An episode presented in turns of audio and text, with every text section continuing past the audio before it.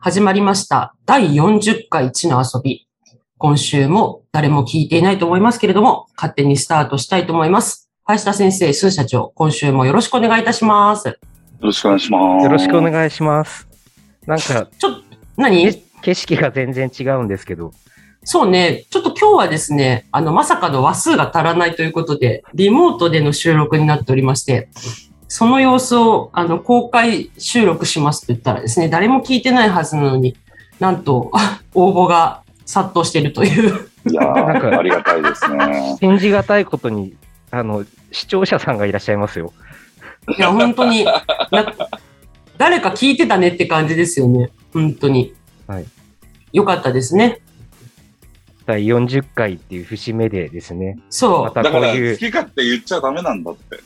え、なんで 言うから。いだや、だってそれを、それを 全部うん。言い訳に、それね、どの口が言うって感じですよね、今ね。そうですねまあまあまあまあまあまあ、ねま。あまあ、はいで、で今日何しましょうかっていう話ですよね。えっと、ちょっとご当会がないということで、まあ、ご当会ということで、もう芥川に続き、広告のことどもというですね、タイトルしか決まっておりませんが、これなんで、うん。その広告のことを話したかったんでしょうか。あ、えっとですね、えっと、38回のスーさんのテイラー展開、マクローリン展開の時に、ちょっと林田先生が言っちゃいましたよね。上島竜ちゃんの件。はいはいはいはい。うん。ダメだった。うん、うん違う違う違う。そんなのネタにしないですよ。えっと、 はいはい。要は、あの、なんかもうテレビってひどいよねとかってみんな言うじゃないですか。うん。こんな報道してとか。はい。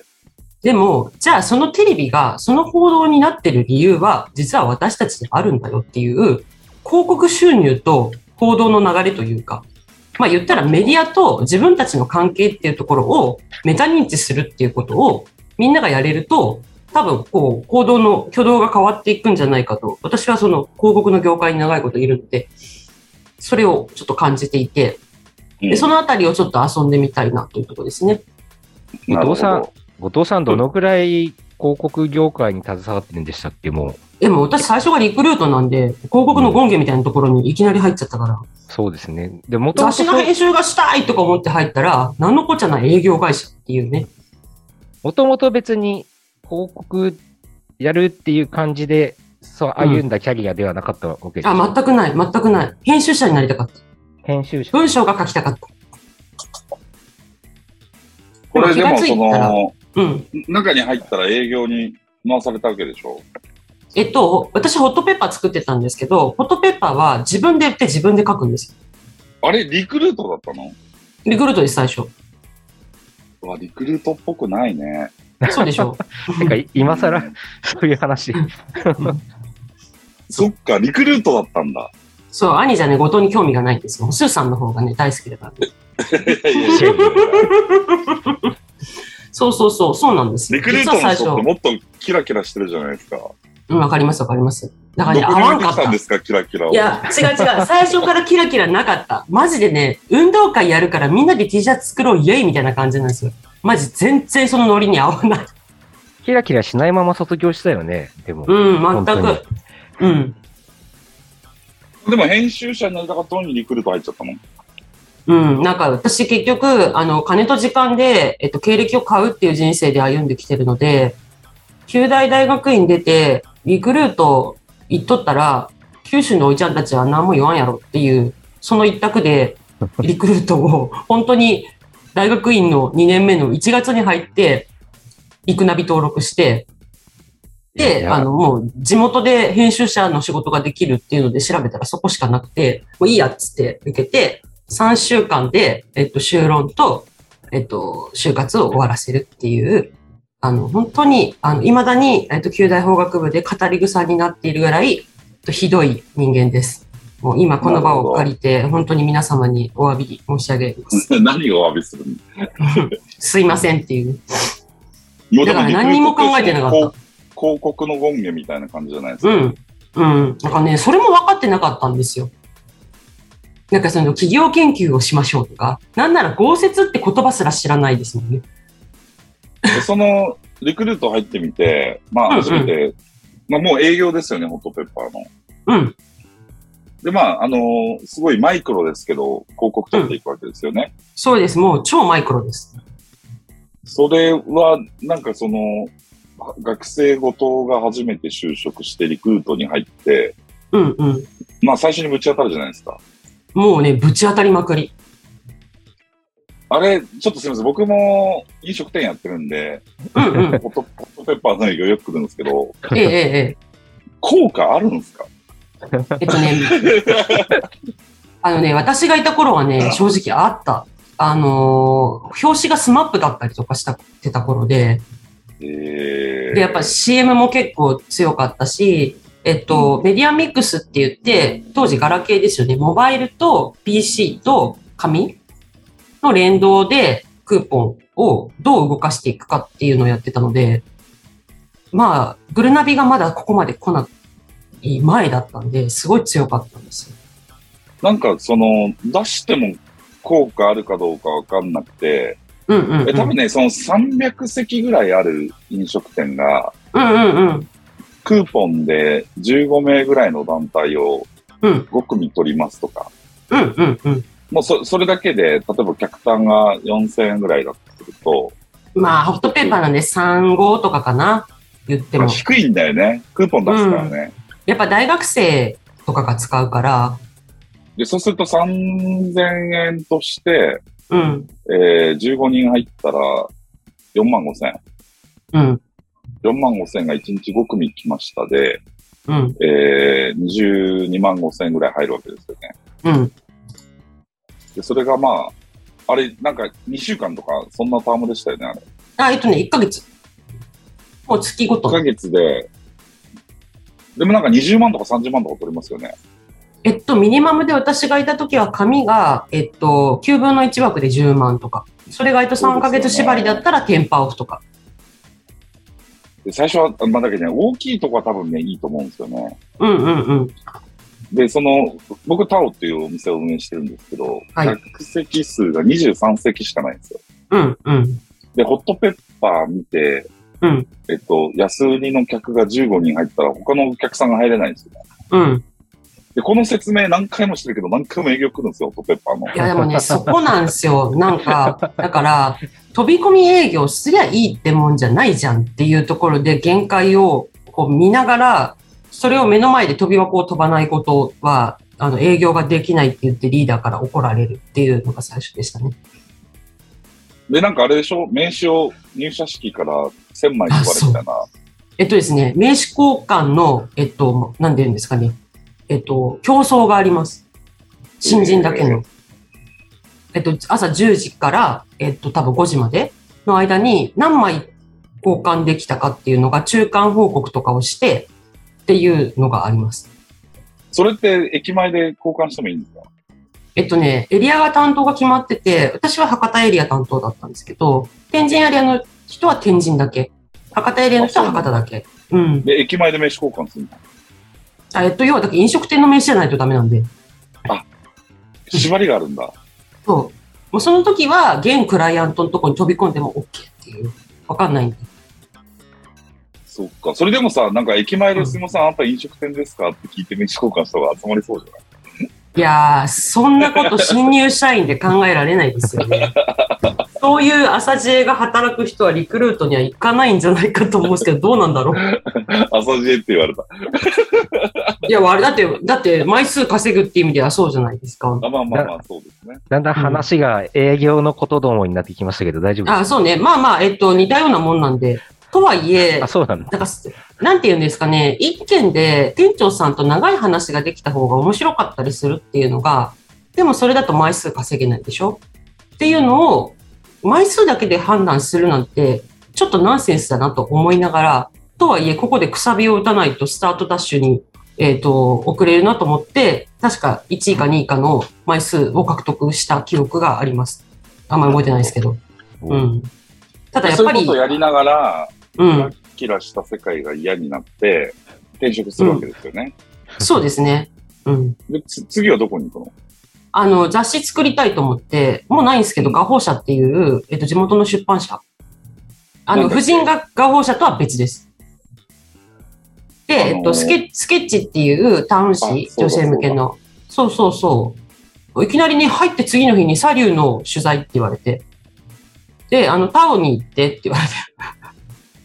あれじゃあタオにサル来たんだっけそう、来た来た来た。そそそこで、アニジャと名刺交換 して、あら、下の名前一緒ですね、とかって言いながら、あの、ほら、タオにある、こういう輪っかになってるライト、ペナントライト、あそこにサリューがこうやってる画像、撮りましえ、たよ。あれサリューでしたっけサリュー、サリュー。そっか。なんか、藤原紀香の付き合ってる人みたいのが来たよね、一回。あ、それスクーポンサンバリーのタケちゃんであ、すスね。クースクープサンバディだ。うん。だいぶ古い情報ですね、それ。いやいやいや、まあもう本当15年ぐらい前の話ですけど。うんうんうん。そうそうそう。それがね、で、その時も、じゃあ行ってきてねって言われて終わりで、んみたいな。何聞くとか決めてないんですかって。いや、もう好きに聞いてきていいよ。みたいなぶん投げられ方で。まあ言ったら、ベンチャーというかちっちゃい会社だったんで、え、じゃあ、その違いが。まあ念願の編集者になれたってことじゃん、それは。編集者とちょっと違うか。あ、でもまあ言ったら、あの、ラリイタクールでーすよトである程度の数字積んできたっていうのがあるので、営業もできる子だねって言って取ってもらってるんですよね。なので、もう営業と編集両方やるみたいな感じね。で、そこで雑誌をずっと作り続け、広告を埋め続けって感じですか。はい、そうです。で、言ったら金さえ取ってくれば好きなことができるっていうことに気づき。で、僕あの、同じこと質問をしますけど、うんこの画報社で作ってたスケッチっていう、もうめちゃくちゃ固有名詞出してますけど、うん、ここに広告を出すじゃないですか。うん。これは効果あるんですかうん。ない ね。ない。即答や。その辺がみん作出れすなかわけでっしょたから会社が多分なくなったんですよね。あーえっと、一つは、えっと、当時カフェブームがあったりとか、えっと、例えば、あの、ブティ、あの、なんていうのかな、ファッション関係で言ったら、個人でやるアーティストとか、そういったところの文化がすごくやっぱり、ちょっと広がって温まってた時だから、そういった感度の高い人たちと付き合ってる、尖った媒体っていうところの香りをも出したいっていう人の集まりだったんですよ。うん。あの、めっちゃエントロピー高くなる人たち。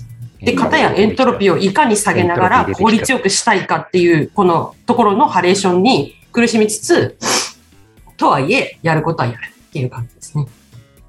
その、なんだろう。じゃあ、うまくいってる雑誌は効果があるってことうーんとね、難しいな紙はもうね、厳しいと思います。あ、いずそう。れにしても。うん。いや、もうな新んか、聞とかもね、広告取るの苦労してますけど、そうですね。あの、要は、一つは、例えばじゃあ、大手のファッション誌とかに、グッチが表に対抗、めくったところに出てますとか、はい。プラダが出てますとか、あれがじゃあ、えっと、どれだけの利幅になるかみたいな費用対効果的なところに行くと、まあ、広告換算ってなかなかしにくい。うん。でも、それでも許されてた時代なんですよ。その十何年前はまだ。うん。それがやっぱりそのウェブマーケがこうやって流星してきて、言ったらワンクリックいくらっていうところのコストを見に来るってなった時に、紙は絶対的にそこと戦えないから、もうブランドとしてこの媒体に広告を出せてるという価値、うんもしくは、テレビに出稿できるき企業っていうところ、うん、っていうふうにだんだんやっぱわ割れていっちゃったなっていう気がしますね。テレビはね、なんかまだある気がするんですよね、効果が。まあまあまああると思いますよ。ただ、問題はさ、その新聞もそうなんですけど、うん。誰も見てないよね。 あの、なんだっけ、僕が、僕、こんな話していいのかな僕が出てる夕方の福岡の番組があって、ええええええええ。一応福岡では、あの、その時間帯1位なんですよ。そうですね。うん。で、あの、最近、ここ半年ぐらいかな、あの、視聴者にアンケートを取るようなコーナーもあっうんうんうんうんうん。て、ツイッターで取るんですよね。うんうん。で、なんか、その、明らかにね、やっぱその、携帯を使ってツイッターで投稿するので、あの、若い人がやってると思うじゃないですか。うんうんだけどね、多多分、その、アンケート結果を見ると、うんそこそこご高齢の方が多分やってるんですよね。うんはいだから、あのーなんだろう、例えば、例えばですよ、こんな質問しないですけど、うんえっと、携帯はガラケーの方が使いやすい、ガラケーが終わるときに、うんえっと、ガラケーの方が使いやすいと思いますかそれとも、これを機に iPhone にしようと思いますかっていう質問したとしますよね。うんうんうんうん。そしたら圧倒的にみんな Twitter でガラケーがいいってつぶやいてくるような、うんなんかね、逆転現象があって、だかうんうんうんうん。らこれじゃあやっぱ40代オーバーだと50代以上かもしれない。いや、ひょっとしたら60代以上かもしれないみたいな主張したそううんなんうんですよね。うんうん。うんうんうん。ってことはですよ、あの新聞もそうです。新聞も今ね、平平均の購読者層が55とかいになや、ってそうだと思う。うん。ってことは、あと15年、まあ長く見て25年取ると、新聞って読む人がいなくなる。いや、もうね、昨日まで私、神事を言ってましたけど、カメラマンと、そこのツアーコンダクターのおばちゃんと、客と見てて、あの、言ったらもう、おばちゃんとおばちゃんが旅行してるわけですよ。バスツまアーあ、で。後藤後藤さんとね。いや、後藤とは言ってないですよ。まあ、あの、別の、ほら、なんですかね、バスツアーで来てるわあけあ、ですツよ。アー、ああ、ツアー。うはいん。はい。それをね、カメラマンと見ながら、これが、じゃあ10年後、15年後、同じビジネスとして成立するかって言われたら、ちょっと厳しいよね、とかいう話をまさに昨日してました。うーんとツアーっていうものの価値ですよそねう、バスツアーっていうところの価値が、えっと、じゃあ、うちらがあと10年経って、バスツアーに参加してどっか行くのかって、まあ、運転しなくてどっか連れて行ってもらえるっていう意味ではあるのかもしれないけど、今ほどあるかってなった時に、そこはやっぱり、なんだろう、減るかもって考えた方がいいモデルなのかもね、みたいな話を昨日ちょっとしながら帰ってきたんですけど、いや、行くんじゃない意外と。行く行かないでしうょん今は行かないよ。でもそ のえー、 70想像つかない。 70とかになったらもうこういうのが楽でいいよねとかって思っちゃうんじゃないのでもその時に今の、えっと、バスツアーのスタイルじゃない気が私はしするんですよね。いや、なんか一周回ってめちゃくちゃ難しい話してますね。そういね。や、まあだすから、ごい、すごい難しい話してますね。いや、要はその広告なんだけど、広告打つときに、うんそのサービサービスデザインが変わってくるって話ですよね。そうそうそうそだって今までは、えっと、雑誌とか紙媒体に広告出すのがとても意味があったんだけど、意味がなくなってきて、意味があるのは変わらないと思うけど、効果がなくなってきていますと。う。うん。じゃあ次は何ですかって言ったら、ネットかっていうと俺ネットも信じてないんだよね。はいはい。わかりますわかります。もうね、Google がね、相当狭めに来てるんで、だいぶ厳しいですよ。クッキーも含めて。いや、それでなんかあの、僕はよく2チャンネルのまとめサイトで情報を取るんですけど、あそうなんだ。僕意外と。僕も新聞読んでないです。 ほぼ。ほぼっていうか、なんね、年に何回だろう。あの、ど本当に大事件起こった時は買って読むけど、あ昔はもマジう、昔めちゃくちゃ読んでたっていう話。まあね、昔は7紙読んでました。 7 7そうですよね。毎日。え紙読んでました。私3紙全部オンラインですね。撮ってるのは。そうえ、それって広告どうなってんのあもちろん、ジャニーズ以外は入ってますよ。んどういうことタブレットでこうやって見るときに、広告これは入全って部んだ。入ってるじゅ。例えば5段し、しえっと半下の5段とか、ちゃんと入ってます。そうなんだ。うん。だから、紙面撮ってるを見んでるすよ感ねじ。そうです、そうです。えー。いや、だから、例えばね、あの、年度末に、福岡県の、あの、県庁の人事とか出るじゃないですか。たら iPad でこうやりながら、あ、なんとかさんが課長になったとかってね。やってますねこれだからね、何その楽しみ。いや、僕これ、あれですね、ちょっと、ここに今日視聴者の皆さんもおられるんですが、あうの、んうん共通の知り合いに、某通信社のうん。取締役の方がいて、定年したんですけど、なるほでそ、そこでちょ、ちょこっと仕事しててですね、うんうん。やっぱその地方紙のうん未来っていうのが全然ひ開けないので、なんとかしたいわけですよね。はいはいはい。うん。あの、皆、皆さん、地方紙の皆さんからお金もらってるとこなので、うん。で、これは固有名詞は出せないんですけど、関東地方の上の方、はい。関東地方の上の方、はいはい。やや真ん中の方にある県、ちちょっと上部にあるだいぶ、県だいぶ絞りに来ましたけど。うんの、あの、地方新聞社で、うんうん。まあ、そ、そもそも一体うちの、その、新聞をどれぐらいの人が読んでるのかリサーチしたいって言って、はいはいはい。前ありましたね、その話ね。で、その新宿駅で、うんえーもう出てしまった名前が。いやいやいや、新宿駅しか出してないですから、新宿駅を起点に、その県から通って来られる人に、何新聞読んでますかっていうアンケートを取ったんですね。で、これ社長がおののいたんですけど、うんえっと、2000件アンケート取って、その新聞読んでる人がゼロだった。うん。その県から来た人がですよ。うん。あの、東京から出ていく人にアンケート取ってないんで。ううん。ん。で、そうすると、あのー要は、まあ、名前出しちゃいますけど、埼玉県の人は、出し たね。これね、前に確かね、いや、出してるはずい。や、きいやラジオで言っ出してないラ、ラジオで言ったかは忘れたけど、聞いた。そうだねん聞いたと思う。うん。うんうん。埼玉県の人はさ、その自分たちを埼玉県民と思ってないんですよ。思ってない。あそ思れってはな東、京の人だと思ってる。思ってる。シティボーイだと思ってる。いや、シティボーイだと思ってはちょっと失礼入ってますけど、シティボーイでいいんですけど、シティボーイでいいんですけど、その、要は埼玉県の情報を売ってる、その新聞を買おうと思ってないわけですよ。うん。だけどね、面白いのが甲子園になったら売れるんだって。なんであの、高校野球の地区予選の結果見たいんでしょ、みんな。あー、なるほど。だから、その、要は、ロシアがウクライナを侵攻しましたみたいな記事をうん、うんうんうんうん。ち地方紙で読みたくないわけですよ。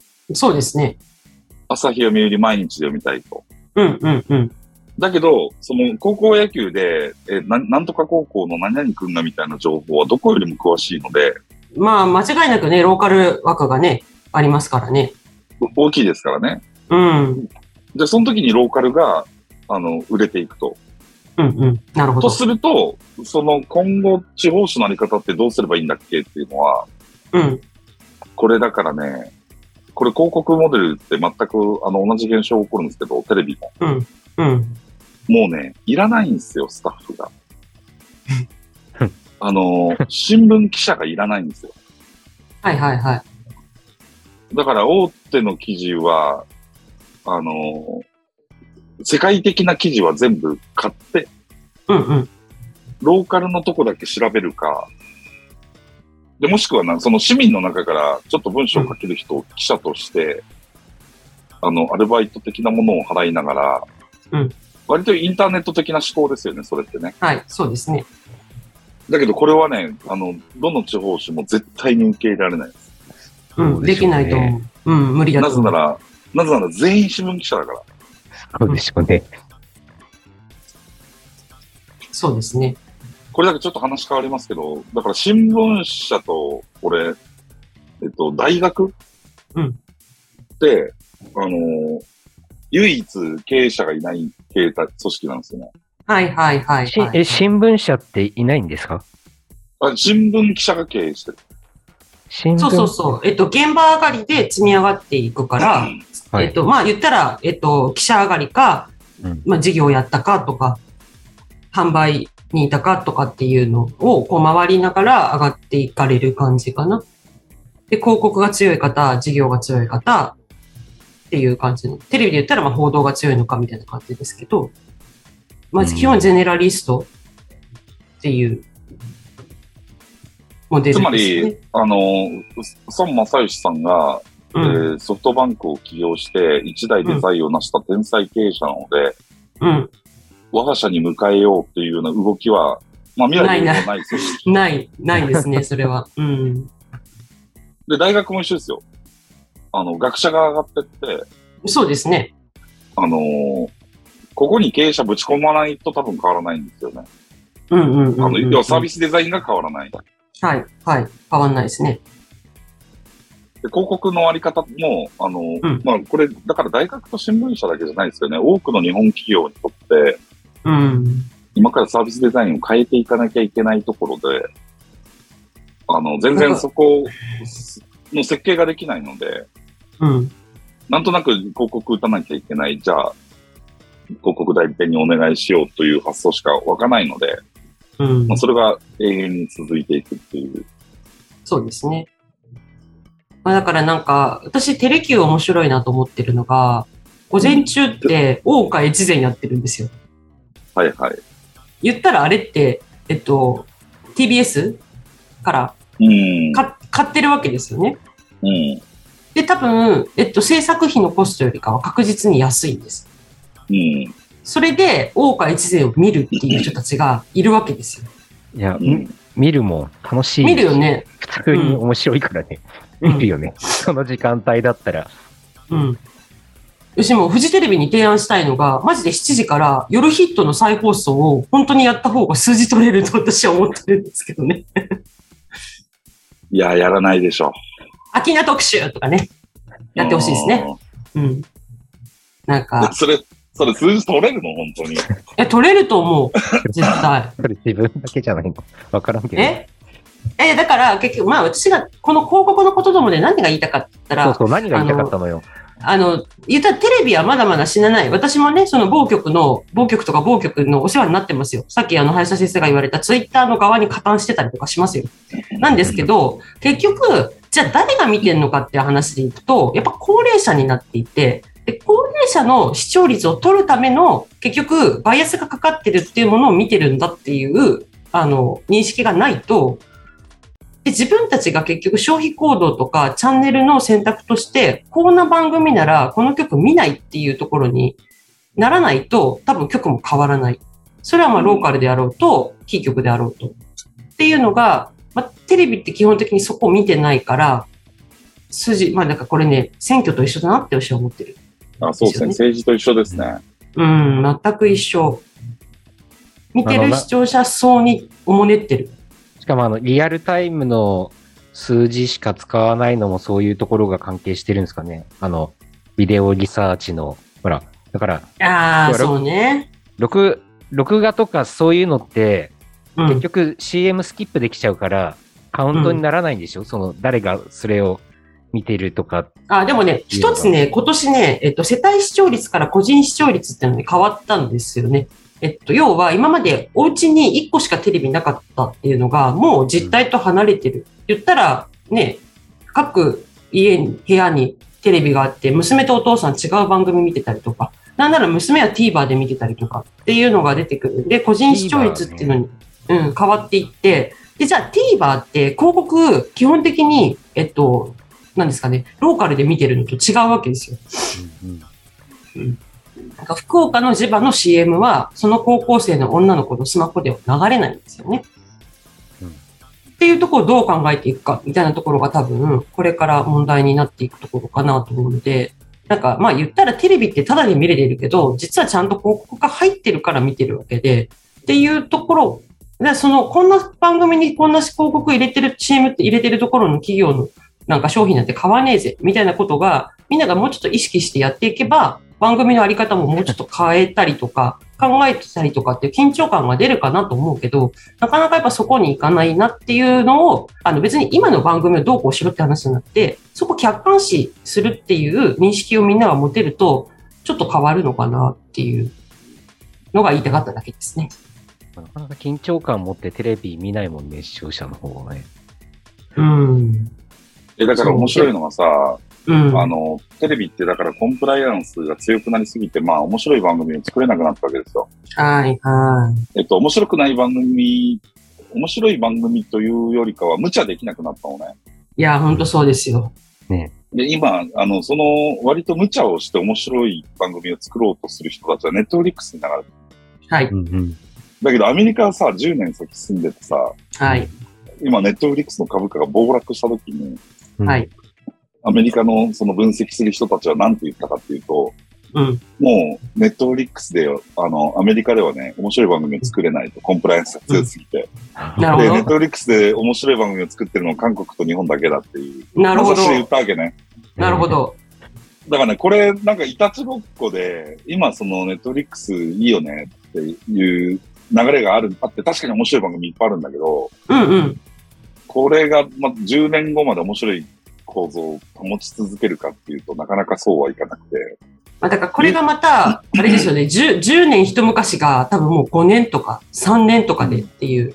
今ね、えっと、視聴者さんからですね、2022年3月度、日テレの世界一受けたい授業の一番平均視聴率時間が長かった年代は60代、パナソニック調べっていうね、コメントが来ました。すごい。はいそうだと思う。まあ、一方で、えっうと、昨年度は日テレは最高益ですからね。うん。このコロナ禍で、よくよくわかんない けど、それな600 630億円ぐらい出てる利益が。それは普通に、普通に実業というか、その広告収入量が増えたのか、まあ、広告収入も増えたんだと思います。じあの、他の付帯事業も増えてると思うんですけど、うんうんうん。そうですね。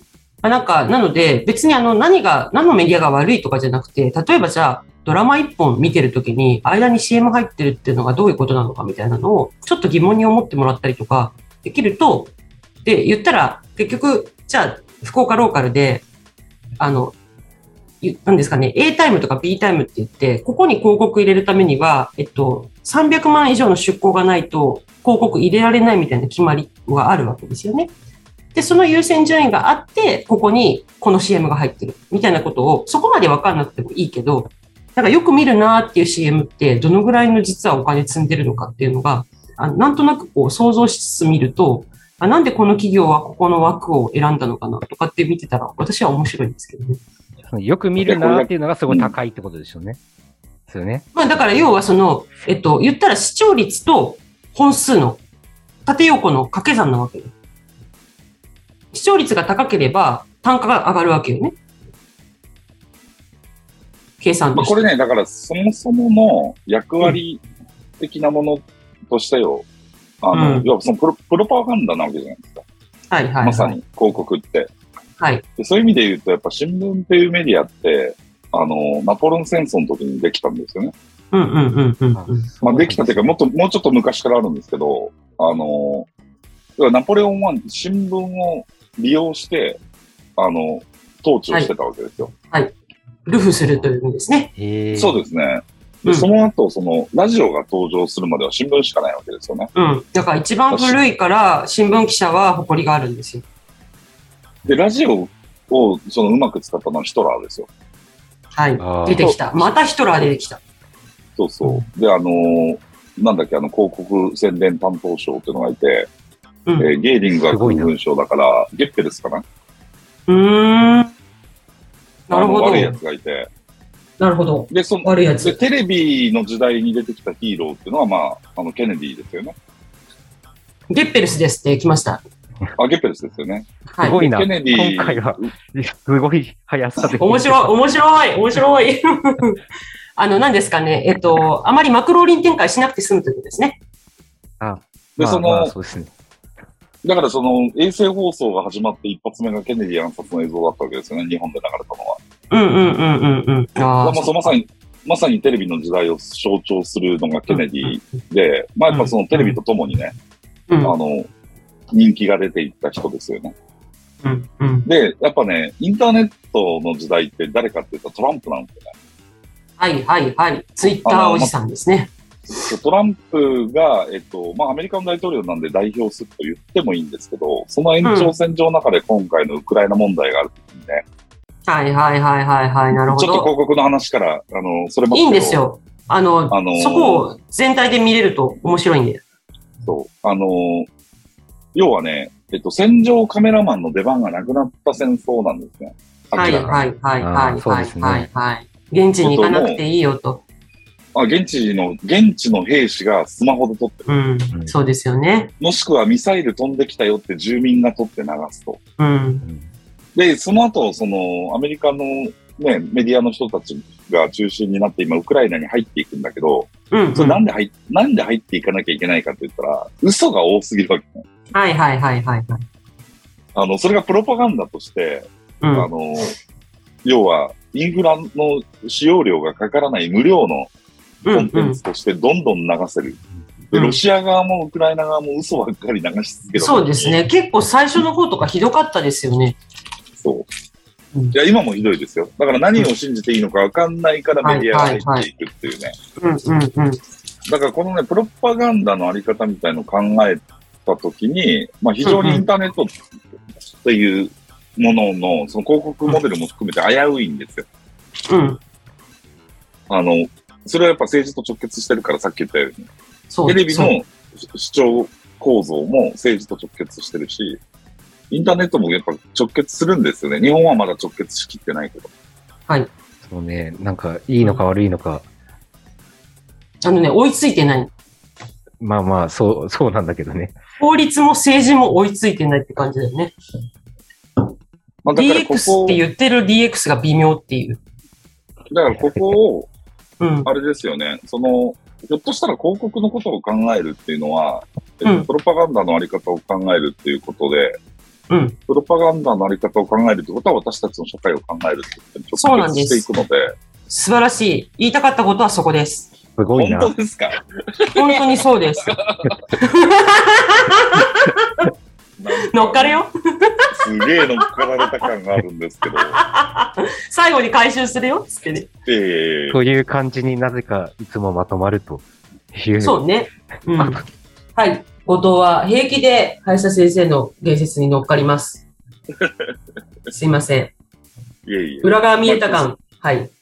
それが言いたかったってことですよね。そうです、そうです。言いたかったことは、えっと、あの、CM を見てるということも、テレビを見てるということも、政治のことも、実は全部繋がってるよということが言いたかったってことです。はい。はい。まとまりましたかね。あの、初の公開収録で、なんとなくみんな緊張してるんですけど、うん。時々こういうのもありかなっていうことで。そうですね。はい。はいあの、ゆるい回に、内容の割にはゆるい回になった。テレビを見ることも、政治のことも、全部つながってるということが言いたかったという ね、綺麗な締めで、第40回は公開、広告のことどもということでお届けしてまいりました。えー、ありがとうございました。また来週よろしくお願いいたします。 よろしくお願いします。ありがとうございました。ありがとうございました。